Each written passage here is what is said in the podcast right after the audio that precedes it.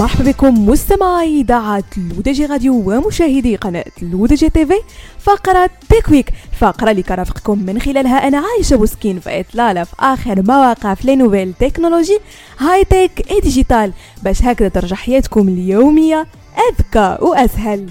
وبداية مستمعينا مع شركة ميتا المالكة لمنصات فيسبوك وواتساب وإنستغرام والتي منعت ابتداء من يوم الثلاثاء الفارط وصول الكنديين للمحتويات الإعلامية على فيسبوك وإنستغرام التزاما منها بقانون جديد يجبر عمالقة التكنولوجيا الرقمية على الدفع للناشرين. وأكدت ميتا أن روابط المحتويات التي تنشرها وسائل إعلام كندية وأجنبية لن تكون مرئية بعد الآن للناس في كندا على منصاتها. لافتة أن القرار سينفذ بشكل كامل خلال الأسابيع المقبلة. ونشر مستخدمون كثر على وسائل التواصل الاجتماعي في كندا لقطات شاشة تظهر حسابات منابر إعلامية بات مصدرا الوصول إليها. ويلزم القانون الجديد المجموعات الرقمية العملاقة بعقد اتفاقات مع وسائل الإعلام المحلية لاستخدام المحتوى الخاص بها على منصاتهم.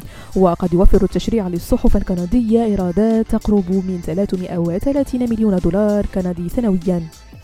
وننتقل مستمعينا لمنصة إكس تويتر سابقا والتي أصبحت تتيح لمشتركيها إخفاء العلامة الزرقاء من صفحاتهم الشخصية بعدما بات ظهورها محرجا لعدد كبير منهم منذ استحواذ ماسك على الشركة.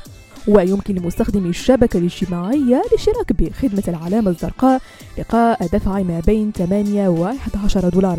مع حصولهم على امتيازات إضافية بينها التقليل من الإعلانات التي تصل إليهم وكتابة منشورات وتحميل مقاطع فيديو أطول وإلغاء منشور أو تعديله. جدير بالذكر أنه قبل أن يجعل ماسك الحصول على العلامة الزرقاء خدمة مدفوعة كانت هذه العلامة مجانية وخاصة بالحسابات الموثقة فقط. ونختم مستمعينا فقرة تكويك بشركة واتساب والتي بدأت اختبار خاصية جديدة تتيح لمستخدمي تطبيق التواصل الاجتماعي الشهير تسجيل لقطات فيديو وإرسالها مباشرة أثناء المحادثات.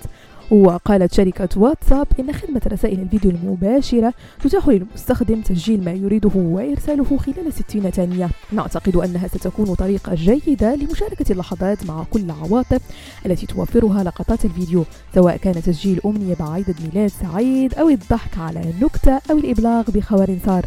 ونشر مارك زوكربيرغ رئيس شركة ميتا تسجيل فيديو عبر منصة فيسبوك. يرد طريقة تسجيل وتبادل رسائل الفيديو قائلا يمكنكم استخدام خاصية الرسائل الصوتية الموجودة أو النقر على الزر لكي تشغل الفيديو أو تسجل رسالة. لافتا أن الضغط المستمر على زر الكاميرا يسمح بتسجيل رسالة فيديو كما يمكن للمستخدم تشغيل خاصية التسجيل دون الضغط على رمز الكاميرا. بهذا مستمعينا كنكون وصلنا لنهاية فقرة تاكويك ضربكم إلى سبب قناتي كاملة على تيريداتكم الرقمية. لودجي راديو وكذلك على قناتكم لودجي تيفي.